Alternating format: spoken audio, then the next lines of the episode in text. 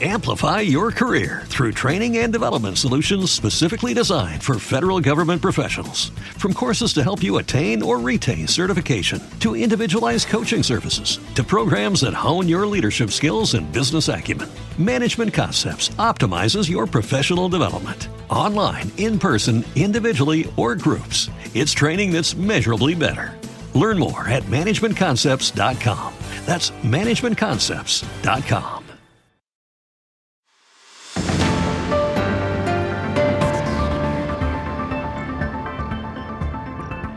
En el último informe Best Global Brands, que lista las 100 marcas con más facturación del mundo, Coca-Cola figura en la sexta posición. A pesar de la pandemia, que ha limitado la actividad de millones de negocios de restauración y hostelería, solo hay 5 marcas que han facturado más que Coca-Cola. Vale, seguro que no te he impresionado con el dato. Más o menos ya imaginabas que en un listado de este tipo no iba a faltar Coca-Cola y además que estaría en los primeros puestos. Lo que quizás sí te sorprenda saber es que hace no muchos años Coca-Cola estaba muy preocupada por su posición de liderazgo. Y este temor hizo que tomaran una mala decisión que no solo les costó mucho dinero, estuvo a punto de costarles mucho más. Y si estás pensando qué tienes tú que ver con una marca tan grande y con tantos medios, espera un poco y verás que tiene mucha más relación de lo que tú piensas.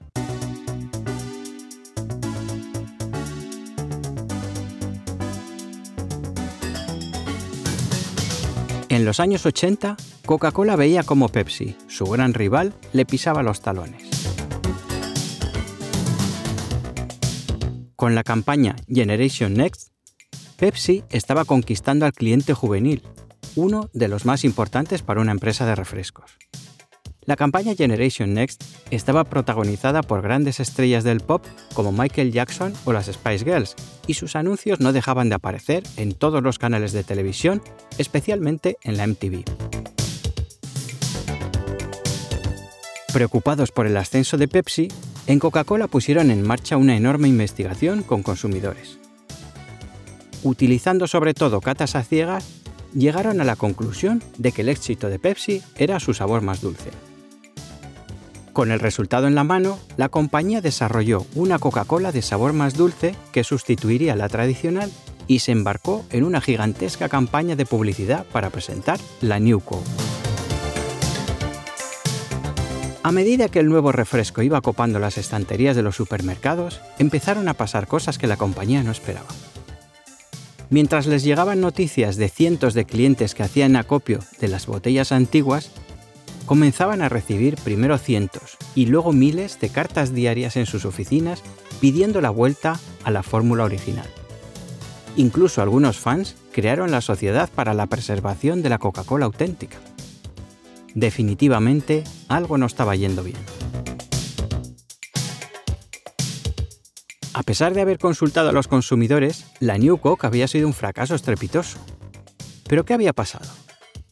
Y más importante para nosotros, ¿qué podemos aprender de ello? Lo primero es que la investigación no se hizo bien. Para empezar, se centró en el producto y como sabemos el producto es solo una parte de la experiencia. En un producto con la tradición y la relevancia de Coca-Cola hay muchos valores intangibles.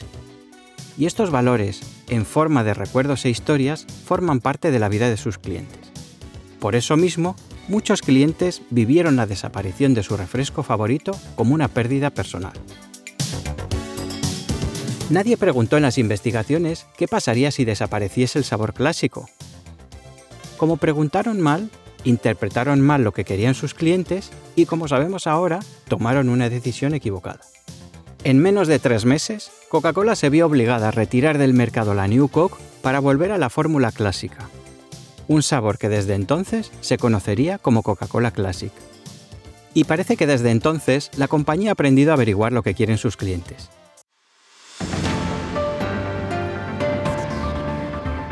En 2020, Coca-Cola triplicó la facturación de Pepsi en todo el mundo y nadie discute su posición de líder del mercado. De la experiencia de Coca-Cola con la New Coke, podemos aprender la importancia de investigar lo que quieren los clientes y también que tenemos que saber preguntar y saber leer entre líneas para conocerlo y para poner en marcha acciones adecuadas. Y de eso hablaremos hoy, basándonos en investigaciones reales con consumidores reales a los que hemos preguntado, escuchado y leído entre líneas, para proponer acciones de respuesta que compartiré contigo.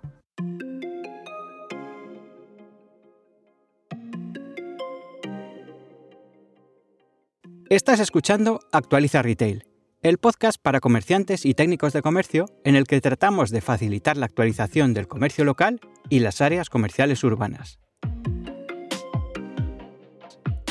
En los próximos minutos te acercaré los métodos y las estrategias de las grandes empresas de retail adaptadas a la realidad del comercio local para mejorar la conexión con los clientes y conseguir áreas comerciales urbanas más atractivas para sus vecinos.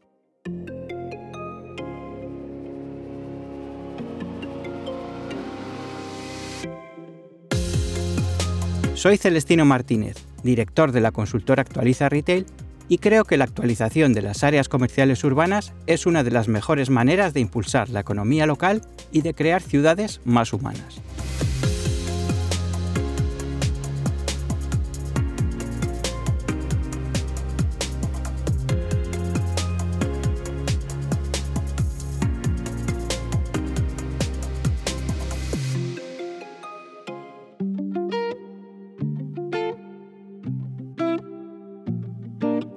Bienvenida, bienvenido retailer a un nuevo episodio de Actualiza Retail.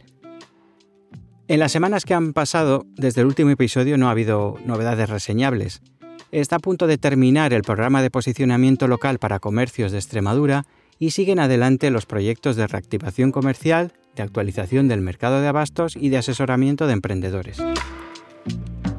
Precisamente el punto en el que están estos tres últimos proyectos es lo que me ha inspirado para hablar en el capítulo de hoy de lo que quieren los clientes y como de costumbre, he hablado del tema con Marina Moya, la CEO de Bolsalea, que como sabes es nuestro patrocinador esta temporada y tu empresa especializada en confeccionar y personalizar embalaje sostenible. Concretamente le he preguntado a Marina por ejemplos de mejoras que hayan aplicado en su negocio por escuchar a sus clientes e interpretar lo que quieren. Y me decía que fundamentalmente les han ayudado a desarrollar nuevos productos.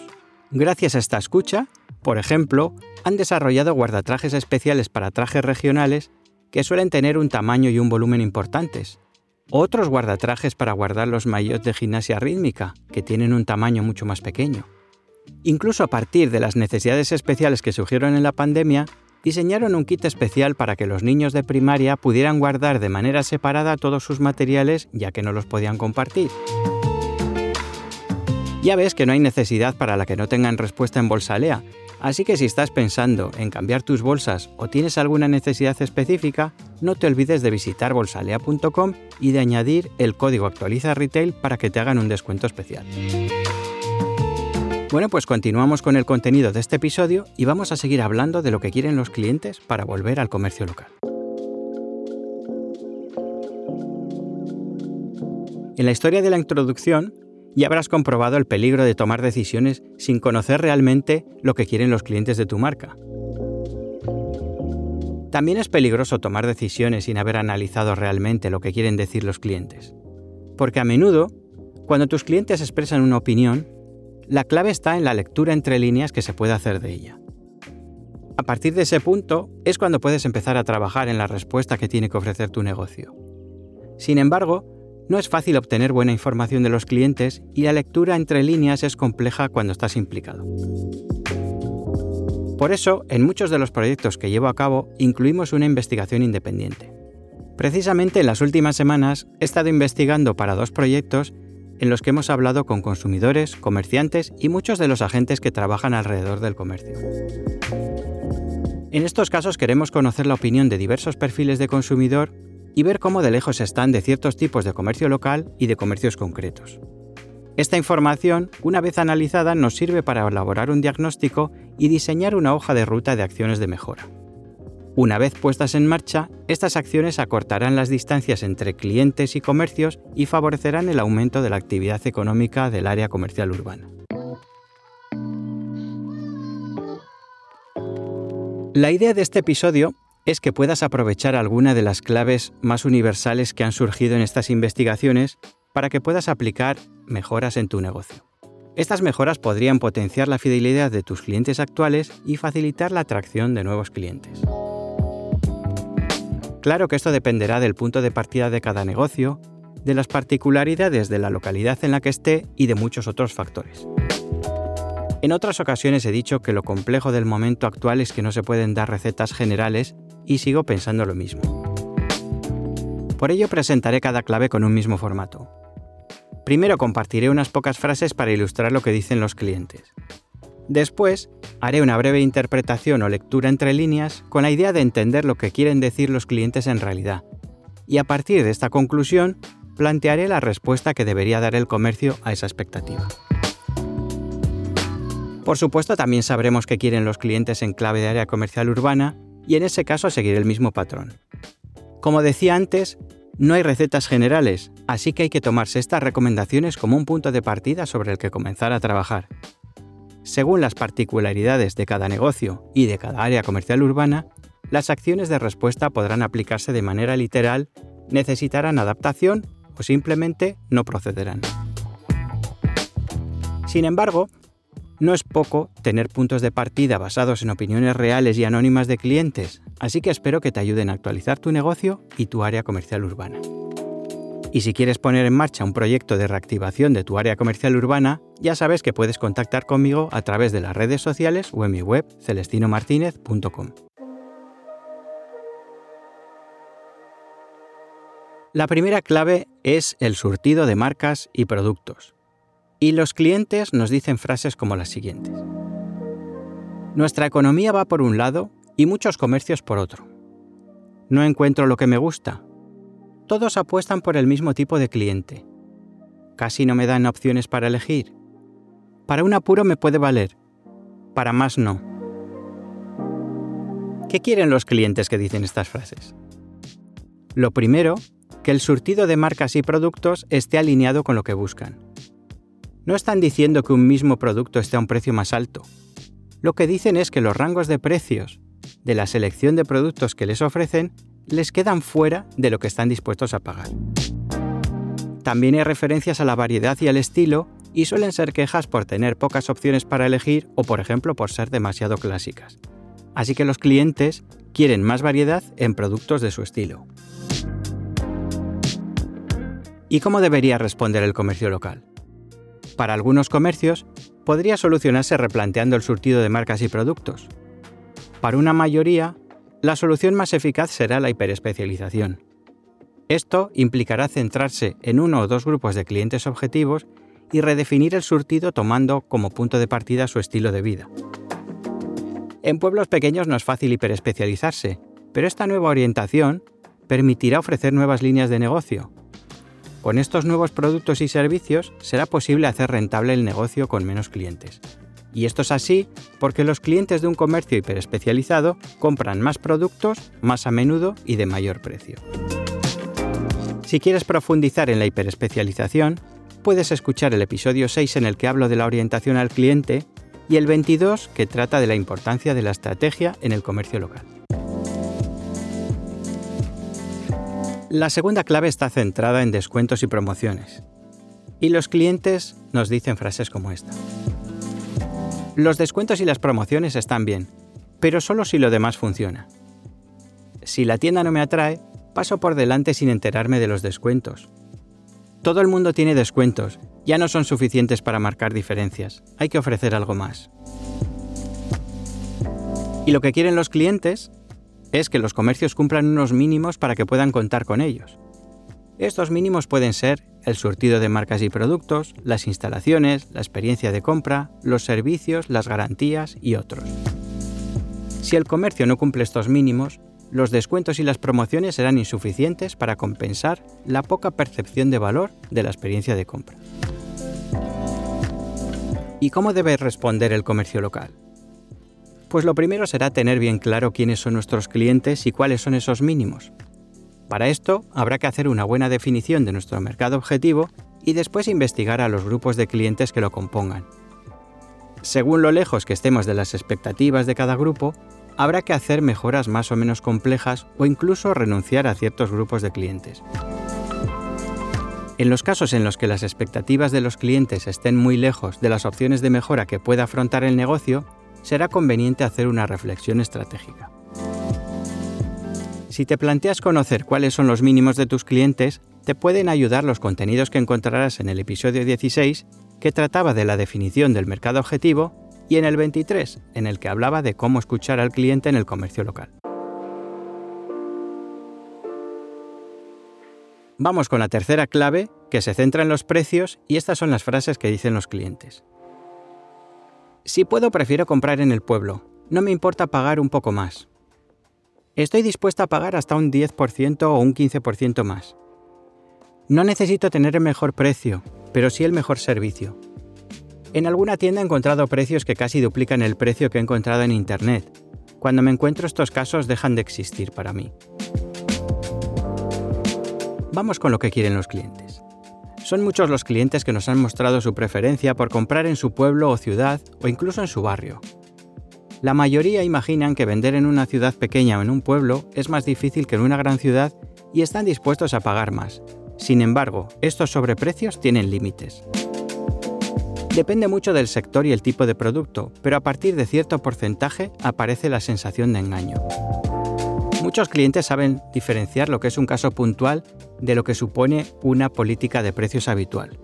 Pero a veces bastan uno o dos productos mal etiquetados para acabar con la confianza de un cliente. Por tanto, los clientes quieren que la diferencia de precio respecto a otras opciones sea razonable y ponen el listón en un 15%. ¿Y cómo debe responder el comercio local? Pues por un lado hay que tener claro que la mayoría de clientes no esperan encontrar el precio más bajo, pero hay un margen que encontrarán razonable. Por ello, es fundamental monitorizar los precios de las marcas y productos más conflictivos. Esto evitará tener una fricción con el cliente o perderlo, por ejemplo, si están liquidando ese producto en otros canales o comercios. A partir de esa monitorización, se tendrán que tomar decisiones, y alguna de ellas podría ser igualar la oferta, acercar el precio o retirar el producto hasta que la oferta desaparezca. Por último, no debemos olvidar que el precio es una percepción. El cliente pondrá en una balanza lo que tiene que pagar y lo que obtendrá a cambio en forma de producto y servicio. Esto es lo que llamamos valor añadido y recorre toda la experiencia de compra. Si quieres saber más sobre el valor añadido y cómo influye la experiencia de compra en la percepción de valor, puedes escuchar el episodio 27 en el que comparaba dos experiencias de compra propias, una buena y otra mala, para que puedas apreciar cómo vive tu cliente cada aspecto de la experiencia de compra. Como comprobarás en este episodio, la experiencia de compra considerada como buena era la del precio más alto, un 20% más en este caso, pero la diferencia quedaba compensada por muchos aspectos de la experiencia.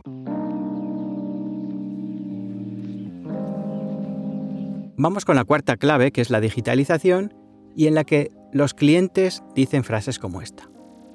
No espero un e-commerce ni necesito saber todo lo que tiene la tienda. Me sirve con saber los productos con los que trabaja y un WhatsApp para preguntar antes de ir. Creo que los clientes estamos mucho más digitalizados que muchos comercios.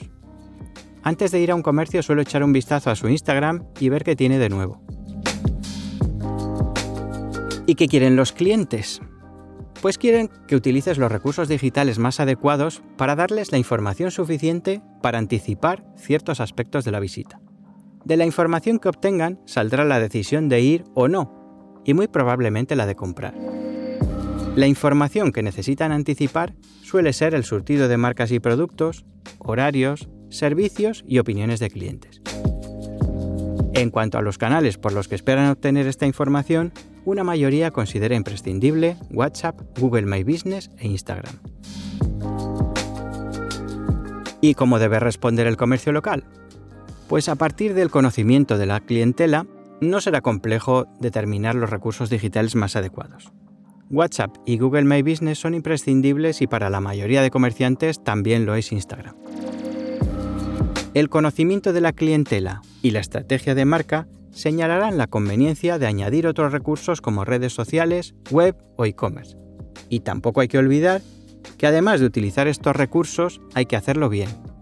En ocasiones, la impresión que produce la información de ciertos comercios a la que se puede acceder online es tan pobre e inadecuada que juega en su contra. Si quieres profundizar en el tema de la digitalización en el comercio local, puedes escuchar el episodio 19 en el que hablaba de ello. Vamos con la quinta clave que es comunicación y en la que tenemos frases que dicen los clientes como estas. No sabía que en mi pueblo había una tienda que vendiese este tipo de productos. Muchas tiendas tienen servicios pero no informan claramente de ellos. Tienes que ser tú quien pregunte. Para ir a la tienda muchas veces no necesitaría más que hacer una consulta por WhatsApp para saber si tienen un producto. ¿Y qué quieren los clientes? Por un lado, las personas estamos expuestas diariamente a cientos de estímulos. Por otro, tenemos poco tiempo y valoramos la inmediatez. Así que da igual si hablamos de Internet o de las calles comerciales de nuestra ciudad, cuando buscamos algo solemos conformarnos con las primeras opciones. Y si en esta búsqueda recibimos un mensaje incompleto, no perdemos tiempo ni energía en completarlo. Además, en el comercio local es más fácil sentirse comprometido, así que el cliente necesitará unos mínimos de información antes de visitar una tienda. Estos mínimos son referencias de precio, horarios y servicios. Los clientes también valorarán las reseñas y opiniones de otros clientes y fotos que les ayuden a saber si lo que buscan lo encontrarán en la tienda. ¿Y cómo debe responder el comercio local? Como cada vez más la experiencia de compra comienza en Internet, el comercio debe asegurarse de que pone la información necesaria a disposición del cliente. A menudo, la diferencia entre vender y no vender está en que el cliente tenga la información correcta. Un básico es una ficha completa de Google My Business, que permite compartir horarios, fotos, reseñas, enlaces a la web y redes sociales y mucha otra información útil para el cliente. Otro básico es ofrecer a los clientes la posibilidad de contactar por WhatsApp, especialmente si es WhatsApp Business que permite mostrar un catálogo de productos. La presencia en alguna red social también es recomendable y para algunos negocios también será necesario tener una página web. La sexta clave se centra en la marca y estas son las frases que dicen los clientes. Es curioso, pero no recuerdo el nombre de la tienda en la que compro. Ese logotipo me da impresión de antiguo, de pasado de moda.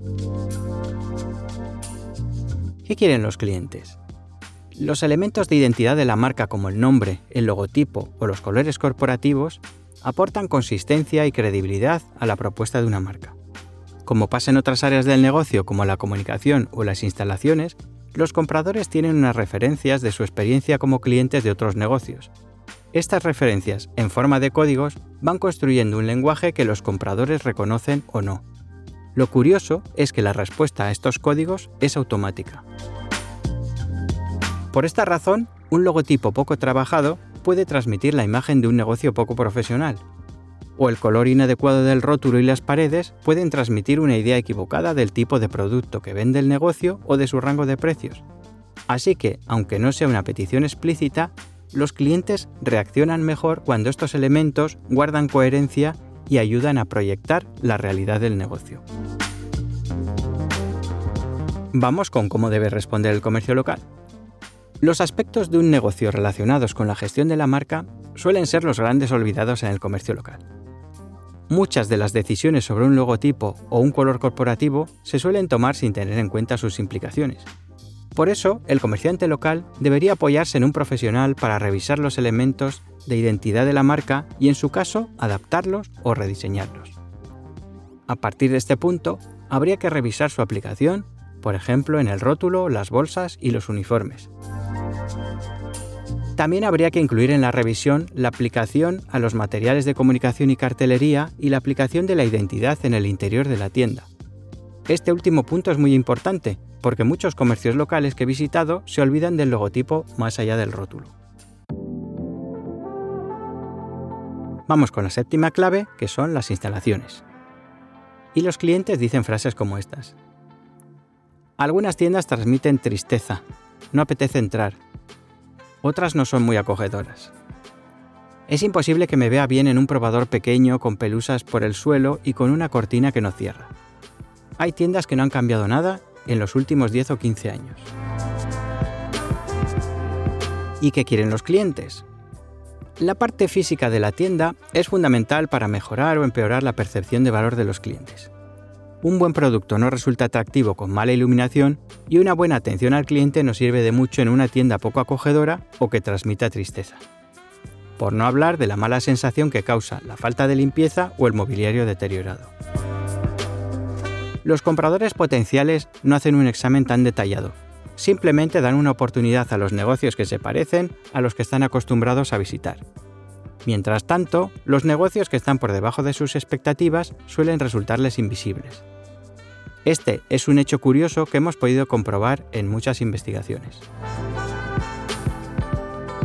¿Cómo deberá responder el comercio local? Además de los mínimos higiénicos como la limpieza y el buen estado de las instalaciones, hay aspectos fundamentales para que la experiencia de compra sea reseñable. Algunos podrían ser una iluminación adecuada, una distribución que permita al cliente descubrir los productos y una ambientación musical de cierta calidad que le ofrezca intimidad. A estos aspectos deberíamos añadir la utilización de mobiliario y decoración adecuados. La octava clave es el visual merchandising y esto es lo que dicen los clientes. En muchos escaparates nos indican los precios. Me gustaría que cambiasen los escaparates más a menudo y que fueran más atractivos. Dentro de la tienda no es fácil entender cómo encontrar los artículos. Vamos con lo que quieren los clientes. Cuando un cliente ve un escaparate con productos que le llaman la atención, pero le falta información como su precio o sus características, lo habitual es que lo deje pasar. Desde el exterior, los clientes quieren saber si en el interior de la tienda van a encontrar lo que buscan. No necesitan saber todo, necesitan llegar a la conclusión de que lo encontrarán.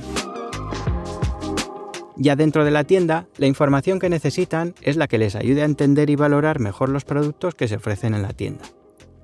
Por ejemplo, si estamos en una tienda de zapatillas deportivas, encontraré, para empezar, una división entre las zapatillas de hombre y las de mujer.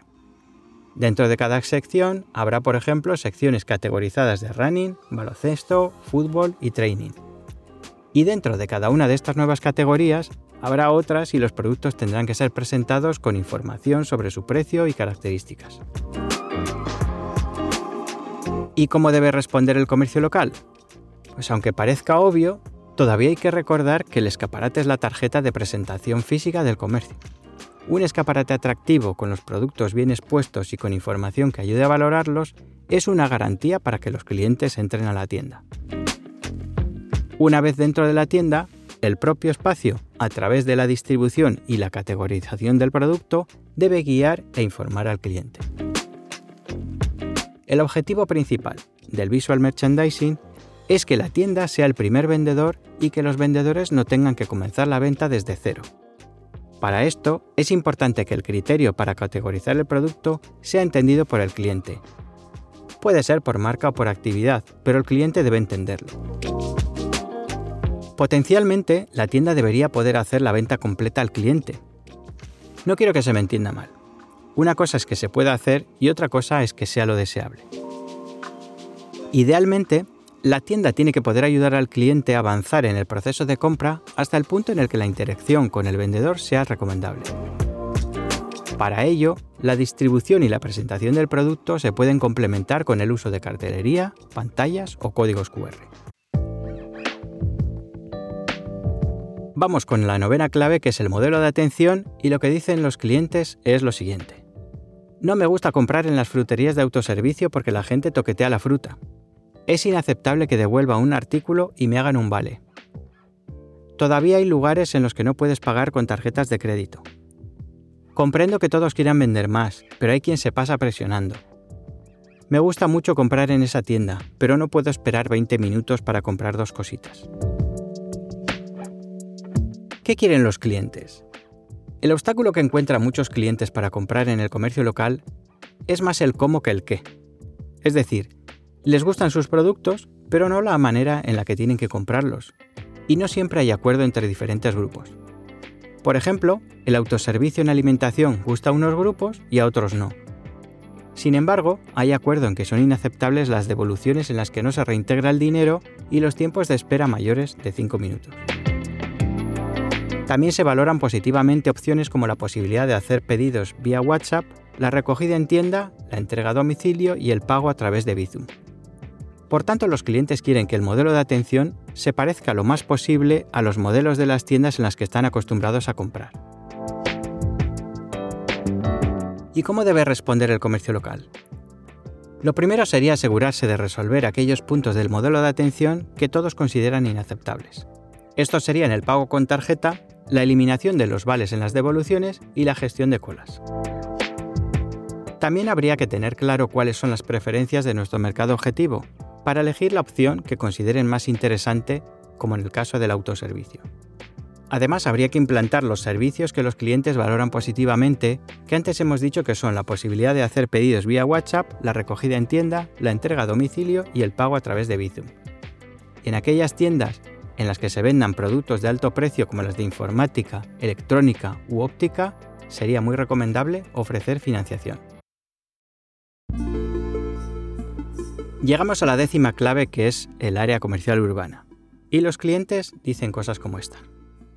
Hay muchos negocios orientados a personas mayores o de gustos clásicos, pero pocos para el resto. El fin de semana no me quedo aquí porque el plan es muy repetitivo. Nos faltan opciones de ocio y cultura y más variedad en la hostelería. El pueblo está bien para hacer unas compras y tomar unas cañas, pero le falta atractivo para atraer a gente de fuera. ¿Qué quieren los clientes? En este caso, los clientes quieren encontrar variedad de opciones dentro de cada sector, tanto por rango de precios como por estilo. Por lo que hemos visto en los estudios, cuanto más joven sea el cliente o más moderno su estilo de vida, menos suelen ser las opciones que encuentra en el comercio local. El comercio, la hostelería, el ocio y el entretenimiento están directamente relacionados. Sin buenas opciones de ocio, entretenimiento y hostelería, el comercio ve muy reducido su atractivo, y como consumidores nos gusta hacer planes alrededor de las compras y a veces nos desplazamos a otras poblaciones por el mayor atractivo del conjunto. Este atractivo generalmente consiste en una combinación de calidad y variedad. Por otro lado, que la oferta comercial y hostelera de un área comercial urbana sea suficiente para una población no significa que tenga un atractivo turístico. Por un lado, los turistas tienen necesidades y expectativas distintas de las de la población local, por otro, el número de áreas comerciales urbanas entre las que elegirá un turista serán mucho mayores y estarán en un área geográfica mucho mayor. ¿Y cómo debe responder el área comercial urbana? Uno de los retos principales del comercio local es el de su actualización. Y esta actualización pasa por la hiperespecialización, que posibilitaría rentabilizar negocios dirigidos a nichos de mercado más pequeños y especializados en un estilo de vida determinado.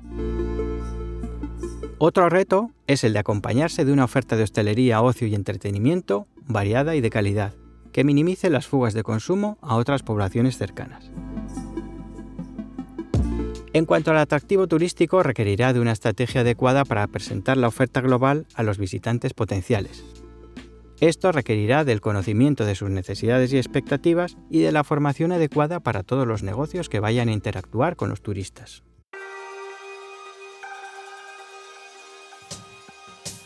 Además de las observaciones que hemos recogido y agrupado en los puntos anteriores, me gustaría destacar otros tres puntos que he encontrado. Estos puntos no tenían cabida en los grupos anteriores, pero no quería dejarlos fuera porque me parecen importantes. El primero de ellos es una conclusión que he sacado después de asistir a muchas entrevistas con consumidores y es la necesidad de ser más proactivo.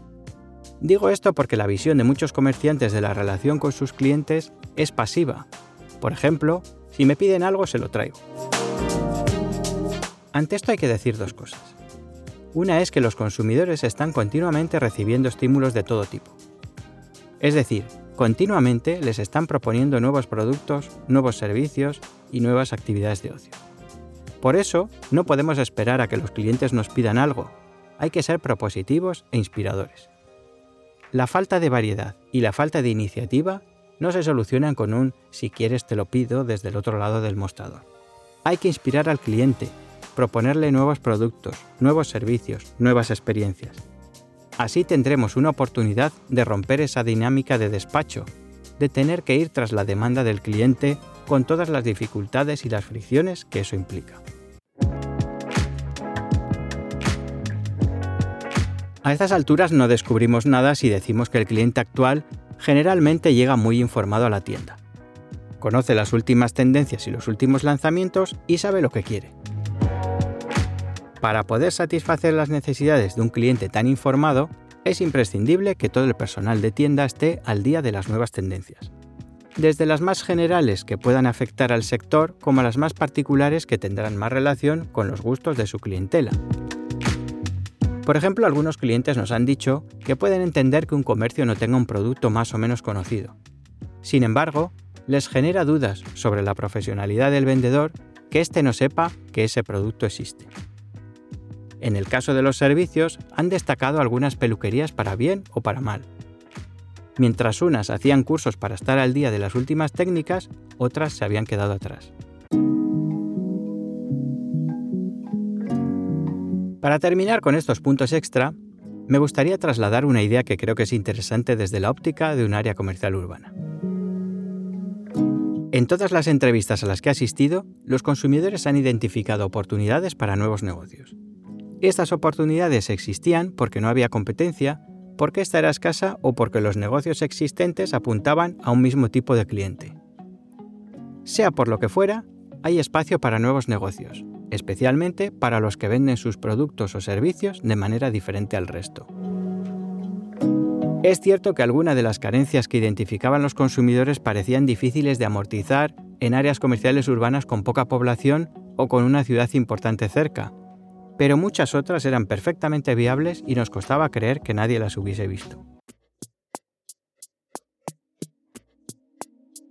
Bien, ya tenemos un buen número de claves de mejora que han surgido de las opiniones de los clientes.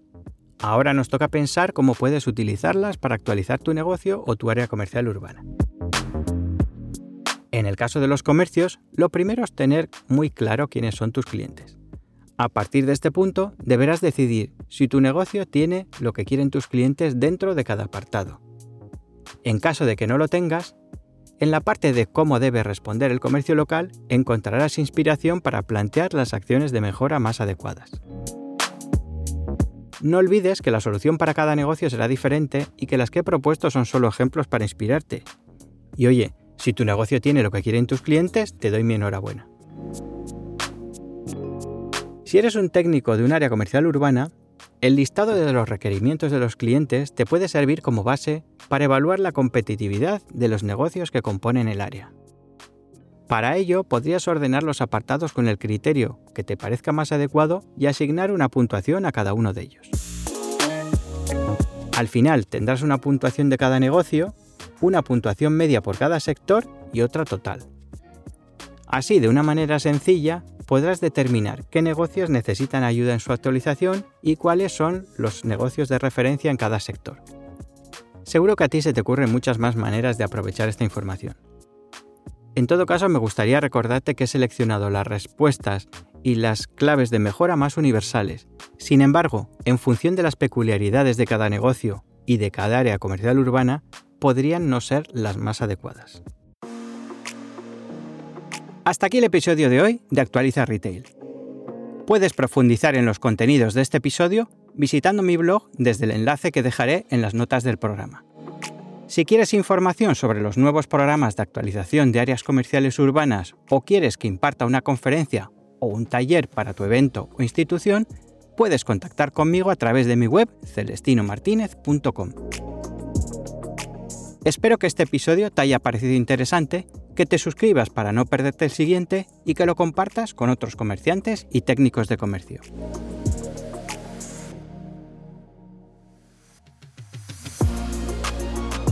Te espero en el próximo episodio de Actualiza Retail para seguir actualizando tu comercio y tu área comercial urbana, impulsar la economía local y crear ciudades más humanas.